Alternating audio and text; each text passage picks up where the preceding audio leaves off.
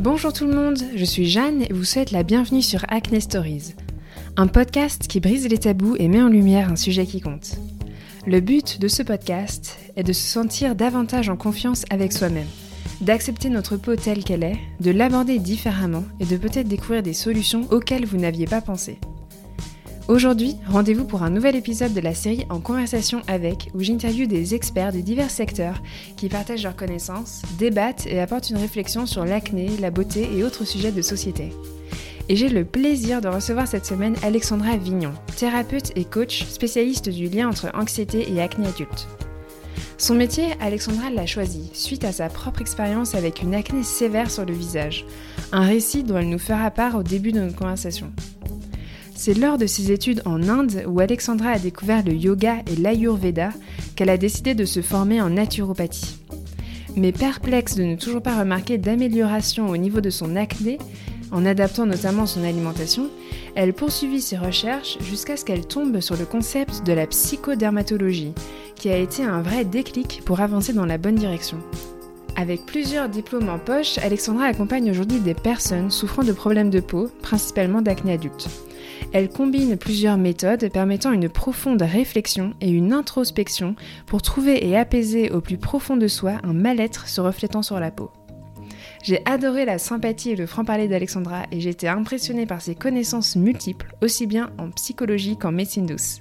Bonne écoute Eh bien, bonjour Alexandra, merci beaucoup d'avoir accepté mon invitation euh, de venir parler d'acné sur Acne Stories. Eh ben, merci beaucoup Jeanne, je suis super contente euh, de faire ta connaissance et puis euh, d'être accueillie si généreusement euh, sur, sur ton podcast. Je t'en prie, c'est un plaisir aussi. Eh bien, écoute, moi j'ai découvert son activité sur Instagram et j'ai aussi écouté quelques épisodes de ton podcast. Mhm. Et j'ai été assez intriguée et intéressée par, par, tes services. Et du coup, j'aimerais que, pour commencer, que tu nous parles un peu de, bah, de ton parcours, que toi, tu as eu de l'acné par le passé et les formations du coup que, que tu as faites. Mhm. Ok, t'as la soirée? Euh, Alors, on va commencer par euh, le démarrage. Euh, déjà, oui, oui, oui, en effet, je, je, pense que je suis très intrigante parce que j'ai une vision de l'acné qui peut potentiellement être différente de, de, celle des personnes qui en parlent habituellement mais je pense qu'on va revenir là-dessus. J'ai cette vision tout simplement parce que ça vient de ma propre expérience. J'ai commencé à avoir de, l'acné quand j'étais adolescente. j'étais une ado très très très stressée. j'ai eu une éducation très autoritaire et j'ai eu, j'ai eu un visage recouvert d'acné alors que j'étais déjà une gamine plutôt solitaire, qui avait beaucoup de mal à se faire des amis, qui était un peu dans son monde, à l'époque, je le voyais pas comme ça, mais ma peau, c'était vraiment euh, l'enveloppe qui me protégeait un peu du monde et j'étais clairement très très mal dans ma peau. Donc, euh, j'ai eu une, adolescence un peu euh, compliquée. J'ai eu beaucoup de mal à dealer avec moi-même. Et je pense que mes problèmes de peau ont démarré justement parce que j'avais beaucoup de mal à, dealer avec ma propre image, parce que j'étais dans un cadre très autoritaire et que je pouvais pas faire ce que je voulais quand je voulais et ça a été compliqué.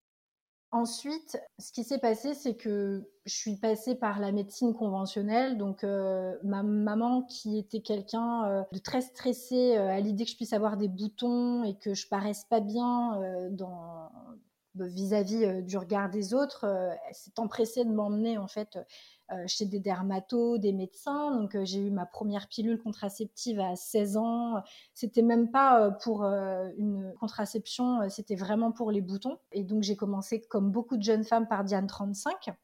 Donc, je me suis retrouvée avec beaucoup d'effets secondaires. J'avais beaucoup grossi. Elle n'avait absolument aucun effet sur ma peau. Et puis, du coup, bah, les médecins un peu désemparés m'ont changé ma pilule. J'en ai fait plein. Euh, j'ai fait cycléane, trinordiol, enfin j'en ai fait plusieurs. Moi, pour le coup, c'est vrai que mes parents étaient plutôt euh, pro-médicaments, donc euh, des médocs, des antibiotiques, j'en ai pris pas mal. Et en fait, ce qui s'est passé, c'est que au bout d'un moment, on, m'a fait prendre Roaccutane. Donc à l'époque, du coup, où il y avait la molécule d'isotrétinoïne, donc qui aujourd'hui est une substance active qui est interdite, hein, qui a été retirée du marché. Et euh, elle a été remplacée par une autre, hein, je te rassure tout de suite.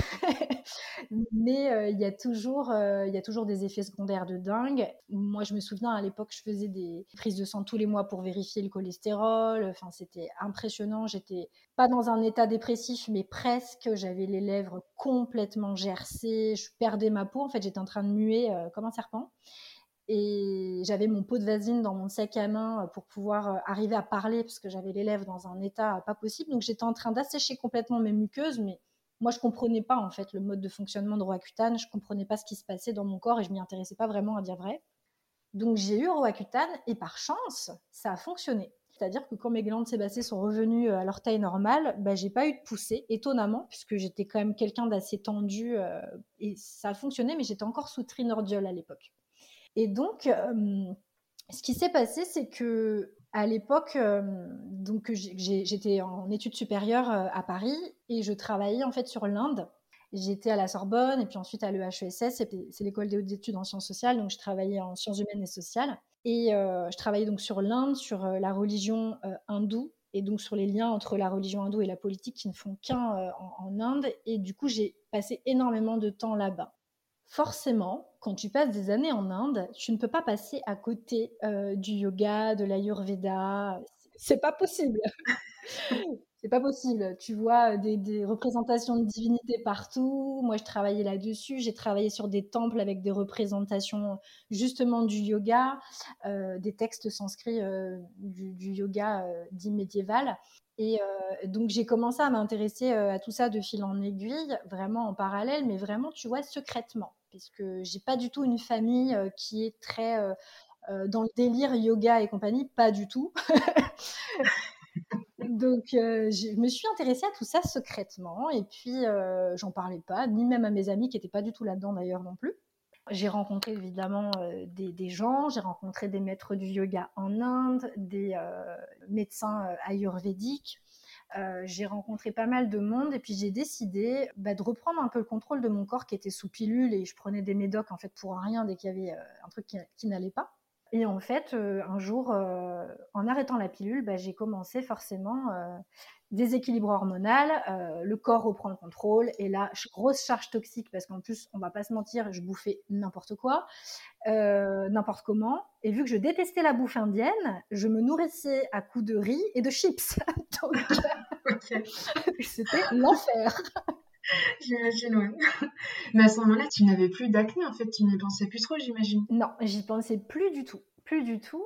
Ok, d'accord. Et c'est dans, euh, tu vois, dans ce, ce, nouveau mode de vie euh, yogique où je commençais à pratiquer le yoga et, euh, que je me suis dit, mais c'est pas possible, tu peux pas continuer à être sous hormones, hormones de synthèse, tu, faut, là, il faut quand même que tu reprennes le contrôle de ton corps. Et donc, dans cette euh, dynamique, dans ce cheminement de retour au green, au vert, si je puis dire, dans une vie un peu plus, euh, on va dire, euh, éthique, j'ai décidé d'arrêter les produits conventionnels, alors que moi-même, ça va te parler, je suis une grosse fan des cosmétiques de luxe et compagnie, donc autant te dire je me suis fait violence.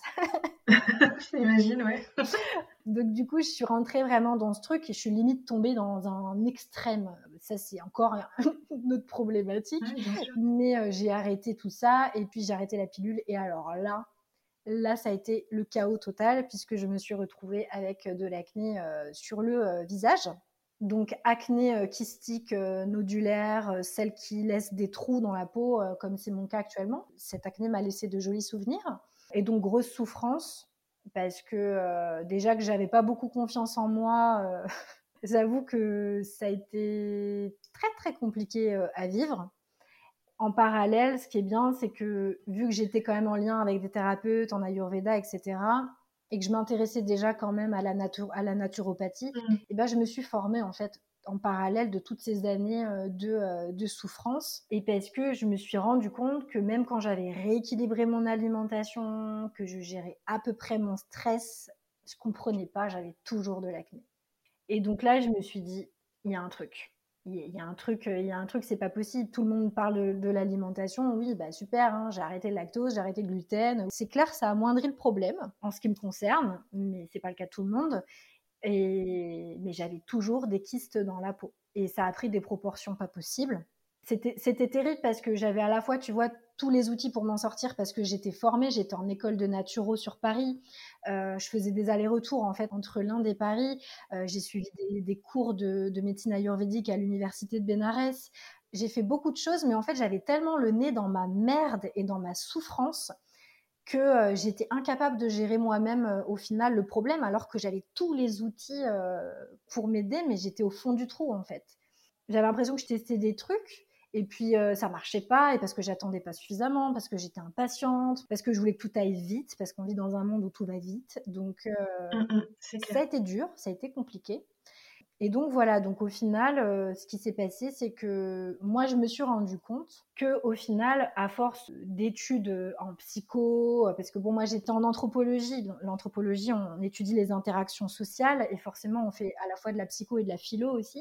Du coup, je me suis intéressée euh, à la peau, puisque j'avais des amis qui faisaient des thèses sur le tatouage euh, dans certaines tribus, dans certains pays euh, du monde, et qui s'intéressaient aussi à la question du blanchissement de la peau en Inde. Donc déjà, j'avais des connaissances sur, euh, sur l'impact, en fait, tu vois, l'aspect le, social de la peau, le fait que ça puisse, ça nous rend interdépendants à un groupe avec les tribus, etc.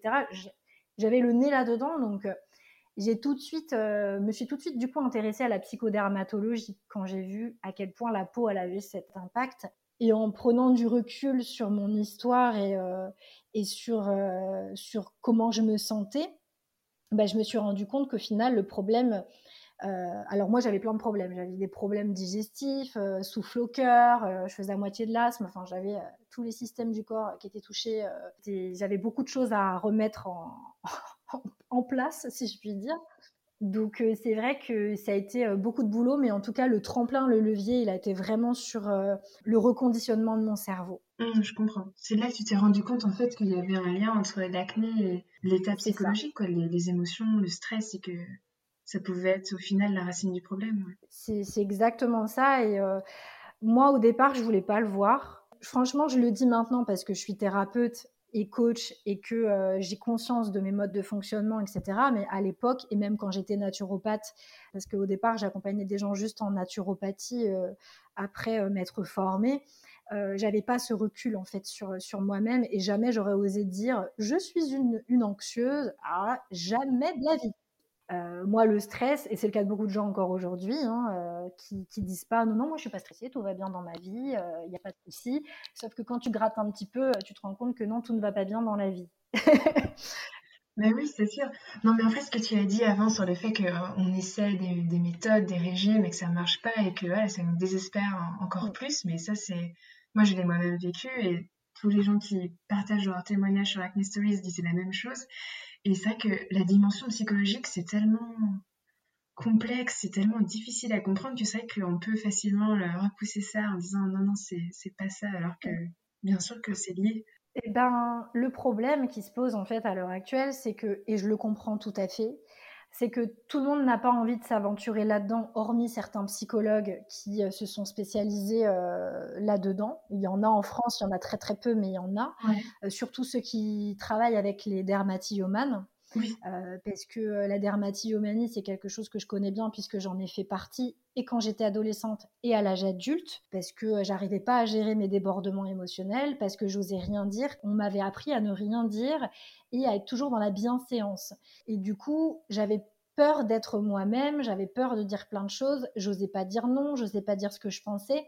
Et en fait, vu que j'arrivais pas à dealer avec euh, moi, euh, j'arrivais pas à, gérer ces débordements émotionnels que j'intériorisais totalement, et plutôt que l'extérioriser, trouver un moyen, de trouver un équilibre dans mes émotions, bah, j'allais plutôt me, bousiller la peau, parce que c'est exactement ce que j'ai fait, à me créer des trous, à gratter, à, à faire saigner tout ce qu'il faut pas faire, parce que c'était mon moyen, je me faisais du mal, comme quelqu'un qui va se scarifier en fait. Hein. Je me faisais du mal, euh, du coup, parce que j'arrivais pas à régler mes comptes avec les gens de manière tout à fait diplomatique, mais j'arrivais pas en fait à échanger euh, avec les gens, j'arrivais pas à, communiquer. J'avais beaucoup de difficultés dans, mes relations et je m'écoutais pas moi-même, donc je risquais pas d'écouter les autres. Et du coup, euh, il y a des psys, hein, il y a beaucoup de psys qui, sont spécialisés euh, justement là-dedans. S'aventurer là-dedans, c'est travailler avec de l'humain, c'est extrêmement difficile. Mieux vaut rester sur des thématiques type nutrition, euh, hygiène de vie. Euh, ça crée beaucoup moins de difficultés, c'est beaucoup moins challengeant parce que bah, un résultat psychologique n'est pas palpable comme il va l'être si tu fais un régime. Tu vas savoir tout de suite s'il fonctionne ou pas. Quand tu travailles dans la dimension psychologique, c'est beaucoup, beaucoup plus compliqué. Et puis, tu as affaire à des problématiques qui sont extrêmement difficiles à gérer. Mmh. Moi, je, je vois en ce qui me concerne, donc moi j'étais à fleur de peau, euh, c'est d'ailleurs le nom de mon programme euh, que j'ai euh, créé et que j'ai lancé là en 2021 après des années de triturage de cerveau pour arriver à mettre ce, programme en, place. mais c'est complètement ça, les, gens qui sont dans l'hyper-contrôle, qui sont anxieux, qui n'arrivent pas à dealer avec eux-mêmes, donc ont des difficultés à dealer avec les autres. Donc soit ils vont être complètement renfermés sur eux-mêmes, soit à l'inverse, ils vont être super extravertis pour justement cacher en fait cette sensibilité. Il y a des gens qui sont touchés par des troubles je peux en parler parce que ça a été mon cas, des troubles comme euh, l'anédonie, par exemple, où euh, tu ne vis plus les émotions euh, positives. Et ça, c'est un grave problème dans les questions de, problèmes de peau, puisque si tu ne vis plus d'émotions agréables, que tu ne vis plus des choses positives, ça va avoir un impact sur tes neurotransmetteurs. Je pense notamment à la sérotonine, qui est le neurotransmetteur le plus célèbre. Ça va avoir un impact qui fait que le cerveau, lui, est directement relié à la peau. Et ça, on le sait depuis l'embryon, le, le, cerveau est relié à la peau. Le fait, tu vois, d'être tout le temps dans l'émotion euh, désagréable, de ressasser le négatif et être dans la détresse, dans la tristesse, dans la frustration, ça a un impact en fait énorme sur la peau. Et c'est un cercle vicieux parce que t'es mal, donc tu vois ton visage dans le miroir, t'es encore plus mal. Donc euh, se lancer sur ce chemin, c'est un chemin extrêmement ardu. Mais bon, moi j'adore les challenges, donc je me suis lancée là-dedans. Et j'en ai fait ma spécialité, donc j'accompagne des personnes qui ont ce, type de difficultés parce que je les connais aussi très bien puisque je les, je les ai vécues. Mmh. Ou tu as aussi euh, les problèmes d'alexithymie, où là, euh, on va être dans l'incapacité de ressentir certaines émotions. Et donc, euh, c'est un mécanisme de défense du cerveau, c'est un mécanisme de protection. Et donc, on va aller euh, par le biais de techniques psychocorporelles. Alors, c'est pas vraiment de l'hypnose, mais ça pourrait être de l'hypnose. Aller travailler en fait sur le cerveau, faire de la reprogrammation, euh, aller travailler sur les sens, sur le corps et faire un gros travail à la fois de thérapie et en parallèle justement de réappropriation du corps, des sens et de rééquilibrage. Donc c'est ça en fait le, rééquilibrage psychocorporel. Donc tu vois, c'est quelque chose qui est extrêmement complexe. On travaille avec de l'humain mmh. et donc euh, j'en conviens, euh, tout le monde n'a pas envie de se lancer là-dedans et heureusement, je te rassure, c'est pas le cas de tous les acnéiques non plus. Hein. Oui. On a euh, qui vont changer un petit peu leur régime alimentaire et l'adapter à eux, et ils vont être peinards, et tant mieux pour eux. Mais il y en a d'autres pour qui ça va être beaucoup plus compliqué. Mhm. Est-ce que tu dirais que tu t'occupes quand même de cas d'acné très sévères, ou je veux dire, c'est vraiment des exceptions, ou Alors, des gens qui font face à l'acné depuis vraiment beaucoup d'années? Alors, en fait, en réalité, il n'y a pas vraiment de règles. C'est-à-dire que je vais avoir des personnes, vu que j'ai la chance d'avoir tous les outils que j'ai en, ma, possession, puisque je suis formée à pas mal de choses, à la naturopathie, à l'ayurveda, à la PNL, j'ai un titre RNCP en sophrologie, etc. Donc j'ai quand même la chance, depuis que j'ai eu de l'acné, bon je vais avoir 36 ans maintenant, j'ai eu la chance de pouvoir, d'avoir eu le temps de bien bien me former et d'avoir cette dimension, cette vision globale et holistique de, de la problématique. Donc quelqu'un qui va venir me voir qui va vouloir qu'on rééquilibre euh, son alimentation, etc., ça va être faisable, mais il y a une composante émotionnelle aussi dans l'alimentaire. On connaît tous le syndrome de Bridget Jones, euh, dès que ça va pas, bim, on se remplit avec de la glace, du chocolat ou que sais-je ou à l'inverse, on va arrêter de manger. Donc il y a une composante émotionnelle qui est extrêmement importante. Et donc ce qui fait que parfois, quand on réadapte des alimentations où on est habitué à, manger des choses qu'on ne doit plus manger euh, pour l'acné, bah, c'est extrêmement compliqué parce que c'est des habitudes à changer et ça demande aussi ça d'être, d'être comment dirais-je, accompagné. Et donc, je me suis aperçue de cette limite-là. Donc, j'ai eu des personnes que j'ai accompagnées uniquement en naturopathie. Ouais, d'accord. Et je me suis vite aperçue, en fait, que ces personnes-là n'arrivaient pas à tenir sur la durée euh, euh, ces, nouvelles habitudes alimentaires. C'est là que j'ai décidé, en effet, de faire un travail beaucoup plus global, euh, où là, on va travailler à la fois et sur l'hygiène de vie et sur le lien entre le cerveau et la peau, et donc faire à la fois un travail thérapeutique psychocorporel. Donc, on travaille sur les deux en parallèle. Donc, je vais avoir parfois des débutants en quelque sorte, qui n'ont jamais testé quoi que ce soit avec un naturopathe parce que ils vont, ils vont se dire c'est avec Alexandra que je veux travailler, donc c'est elle que je contacte et voilà. Et voilà, on n'attire pas tous les mêmes personnes. Et puis il y en a d'autres qui vont être déjà allés voir des naturopathes, des nutritionnistes, etc qui n'auront pas euh, eu gain de cause avec euh, leur acné et qui vont à ce moment-là euh, venir me voir pour faire un travail plus global ensemble. Mais c'est vrai que la plupart du temps, alors j'ai à la fois des personnes qui n'ont pas forcément fait déjà un travail sur, sur l'acné, que ce soit naturopathique ou en ayurveda ou que sais-je, mais c'est vrai que souvent j'ai des acnés qui sont quand même assez persistantes. Moi j'appelle ça l'acné récalcitrante j'ai des personnes entre 25 et 45 ans que j'accompagne et qui ont limite eu toute leur vie de l'acné. Oui, je comprends. Et un, autre point aussi qui m'avait plu, j'ai écouté en fait quelques épisodes de ton podcast, c'est à un moment tu soulignes en fait que bah, le fait de mal vivre son acné c'est normal et ça, ça fait du bien d'entendre ça. Moi, quand j'ai eu mes crises d'acné il, y a quelques années, je ne pensais pas en fait que ça allait à ce point-là m'affecter. Et mmh. j'ai même, bah, je pense qu'on peut se sentir on peut facilement culpabiliser en fait du fait de se plaindre de sa peau parce qu'on peut se dire qu'il y a tellement des choses plus graves dans la vie. Mais mm. c'est vrai que l'impact que ça peut avoir sur euh, le côté émotionnel, la confiance en soi, les relations envers autrui et soi-même, c'est fort quoi. C'est horrible en fait. Et euh, c'est exactement. C'est intéressant que tu réévoques ça parce que c'est justement le problème de l'acné en lui-même. Euh, c'est-à-dire que déjà, pour moi, c'est une, une atteinte narcissique. À partir du moment où notre corps physique est touché, de toute manière, ça va avoir un impact sur notre mental. Ça, c'est sûr. On va, voir qu'on a des boutons sur le visage, ou peut-être sur euh, le, sur le dos, on va plus pouvoir montrer son dos ou son décolleté, plus pouvoir mettre de décolleté. Pour moi, c'est pas à minimiser. C'est pas à minimiser parce que c'est une attente narcissique. Le cerveau en prend un coup et c'est toute la confiance, toute la gestion émotionnelle qui en prend un coup. Moi, je me souviens à l'époque, je vivais euh, dans mon appart à Paris, je restais séquestrée euh, derrière mon miroir à pleurer, je ne voulais plus voir personne, je ne dormais plus chez les copines parce que je voulais pas qu'elles me voient démaquillée. Je n'osais même pas ouvrir à mon facteur démaquillé, il fallait que j'ai une couche de fond de teint pour sortir.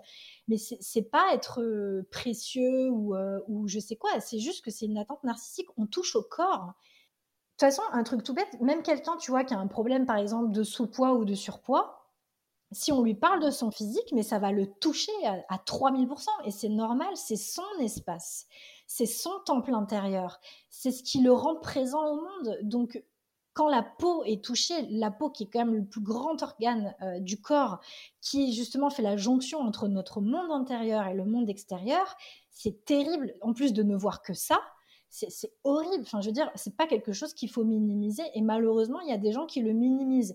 Mais ces gens qui le minimisent, c'est des gens qui n'ont pas vécu ce genre de problème. Hein. Parce que ils seraient dans la tête de quelqu'un qui a de l'acné, euh, ils, comprendraient le, désespoir et la souffrance, je pense.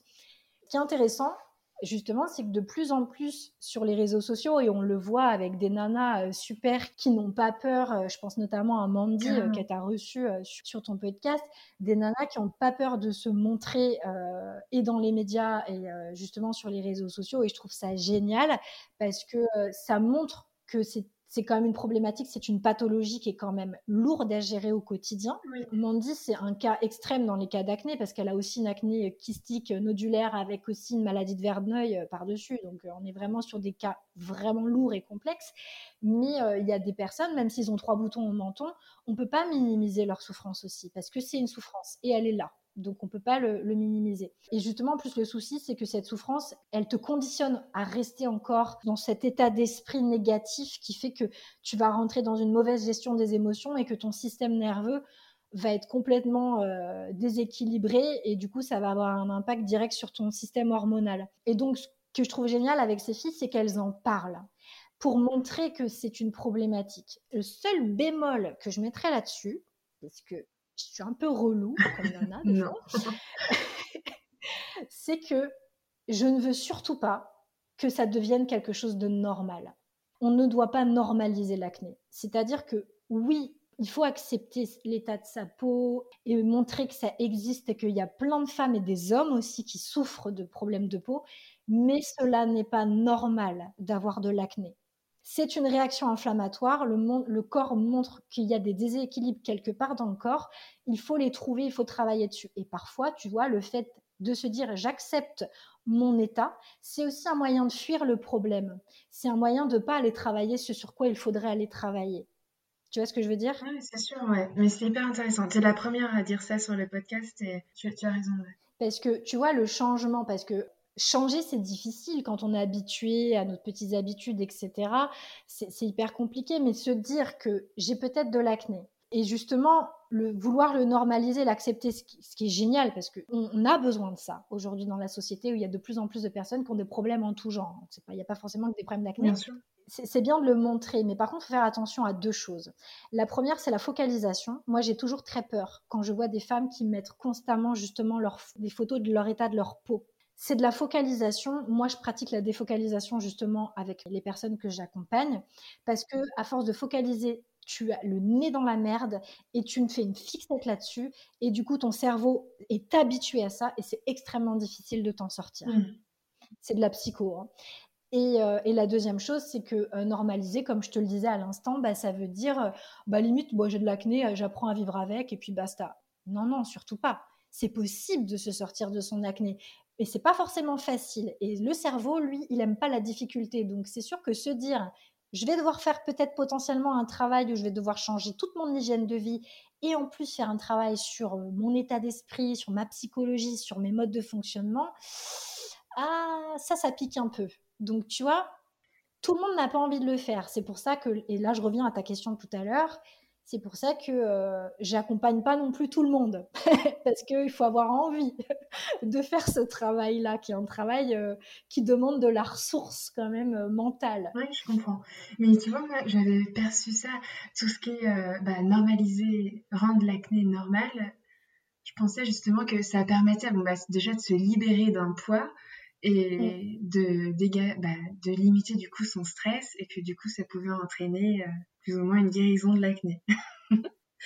et ben... ce que j'ai, moi je pensais que ça pouvait plutôt euh, provoquer ce genre de résultats. Mais Oui et non. Alors je, y a, moi je suis pas dans la pensée manichéenne, tout est noir, tout est blanc, pas du tout. Moi je, me suis appelée The Good Balance, c'est pas pour rien. Le bon équilibre, c'est que on a tous des avis différents, mais oui, ça aussi, ça a un impact aussi, ce que tu dis. C'est-à-dire que le fait de le montrer et de, l'accepter, etc., et le fait de se sentir soutenu et compris par une communauté, par exemple, ça va aider à prendre confiance en soi et peut-être d'avoir un meilleur état d'esprit et ça va avoir un impact sur la peau en bout de course.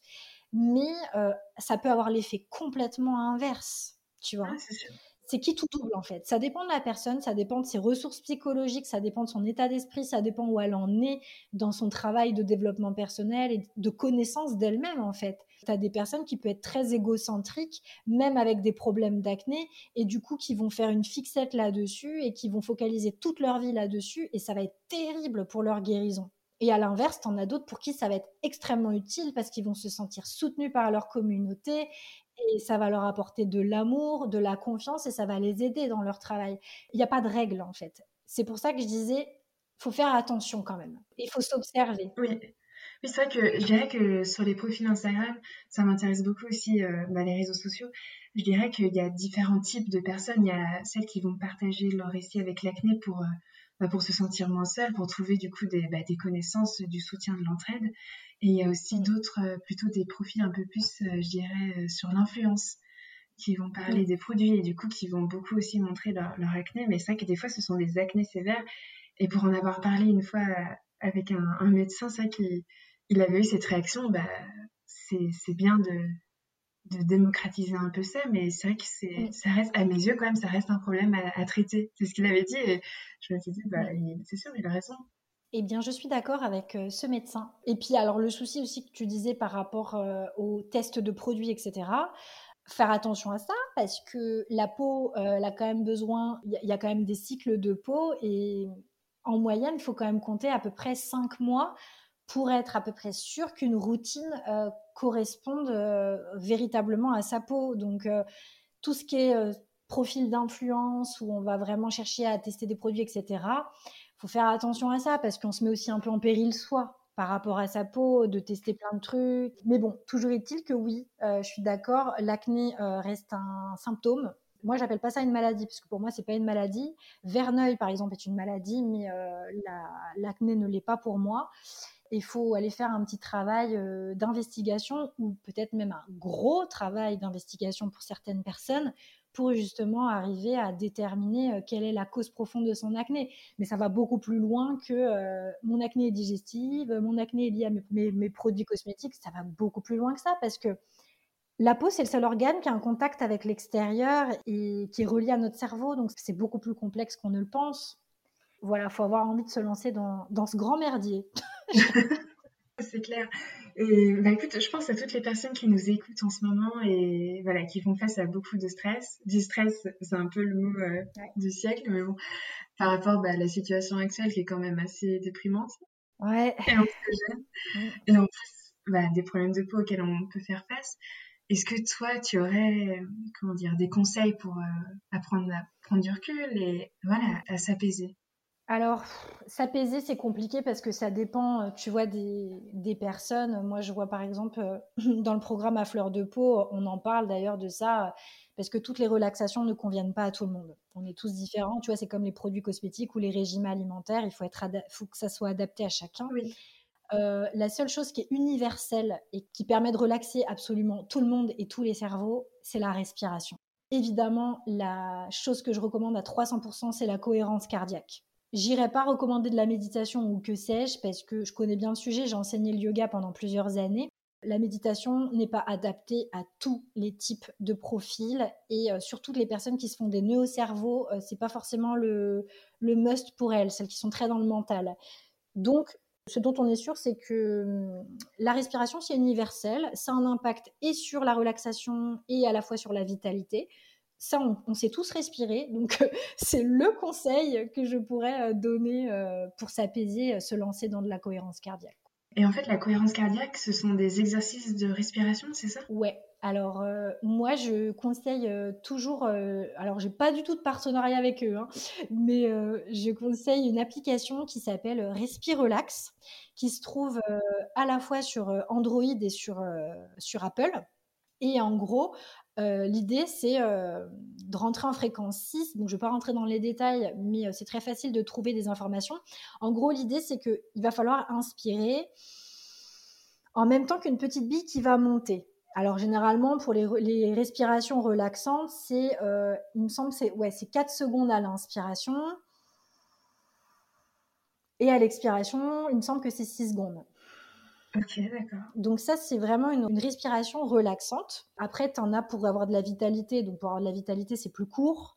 Euh, mais tu peux régler aussi parce que ce qui se passe, c'est que il y a des personnes pour qui inspirer 4 secondes, ça va être compliqué parce qu'ils ont euh, le diaphragme qui est un peu bloqué et du coup, ils respirent pas correctement.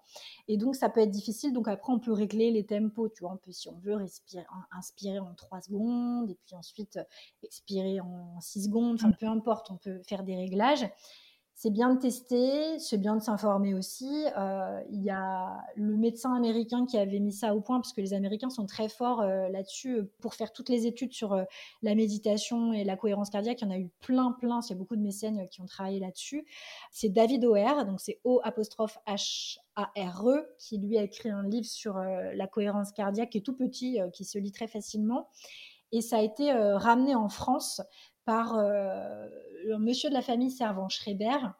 Je me rappelle plus de son prénom, malheureusement, ce monsieur est décédé. Et lui, en fait, a vraiment démocratisé la cohérence cardiaque en France. Et euh, du coup, il y a plein de, sur YouTube, il y a plein de, vidéos où on explique euh, tous les bienfaits, toutes les études qu'il y a eu sur le cerveau, enfin, l'impact que ça a sur le cerveau et l'anxiété, donc le système nerveux. Là, franchement, pour moi, c'est un régal et c'est la base, quoi. Il n'y a pas besoin de rentrer dans des trucs compliqués. Juste rien que ça, c'est génial pour s'apaiser. Oui, c'est sûr. Ben, merci beaucoup pour ton conseil en tout cas. Avec plaisir. Ben, écoute, pour clôturer l'épisode, est-ce que tu aurais un dernier message à, communiquer là tout de suite à toutes les personnes qui souffrent d'acné en ce moment? Alors, ça va peut-être pas être commun ce que je vais te dire, mais j'ai envie de dire que euh, ces personnes-là, moi, de ce que j'ai remarqué de mon expérience euh, en tant que thérapeute, en tant qu'accompagnante, c'est que souvent, ce sont des personnes très sensibles, douées d'une d'une sensibilité et euh, d'une intuition, et qui sont souvent, euh, de, contrairement à ce qu'elles pensent, ce qu'ils pensent, sont des grands créatifs, sont des personnes avec un potentiel, avec des talents énormes et donc, j'ai envie de dire aujourd'hui, euh, tu souffres peut-être de ton acné parce que c'est un moyen peut-être de te protéger du monde, mais tu as un monde intérieur extrêmement riche. Je pense que ça doit être un tremplin pour aller justement explorer ce monde intérieur, pour se sentir à la fois mieux à l'intérieur de soi-même et ensuite être mieux dans, sa relation aux autres et ensuite déployer tous ses talents de n'importe quoi, hein, de, créativité, euh, euh, d'entrepreneuriat ou que, que sais-je. Mais voilà, les personnes qui ont de l'acné, souvent, elles se protègent de quelque chose et ce sont des personnes qui sont absolument fabuleuses et douées de talents dont elles n'ont même pas conscience. Donc euh, voilà ce que j'ai envie de dire pour conclure. C'est trop beau. Merci pour ton message. Vraiment cool. Bah, écoute, Alexandra, un grand merci pour ton temps et d'avoir partagé euh, tes connaissances. C'était super intéressant. Merci beaucoup. Bah, merci à toi, Jeanne, et puis à très bientôt. Ça marche, à bientôt. Salut. Est-ce que cet épisode vous a plu? N'hésitez pas à contacter Alexandra sur sa page Instagram at the.good.balance. Sachez qu'Alexandra a également un podcast du même nom où elle partage ses connaissances et ses conseils. Si vous souhaitez me faire part de votre histoire ou bien d'un simple commentaire, je vous invite à m'écrire sur acnestoriespodcast.com. N'hésitez pas à partager cet épisode sur les réseaux sociaux et à lui donner une note, idéalement 5 étoiles, sur Apple Podcast.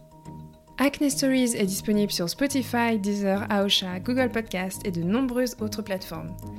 Pour plus d'informations sur le podcast, rendez-vous sur la page Instagram Acne Stories Podcast. À mercredi prochain pour un nouvel épisode.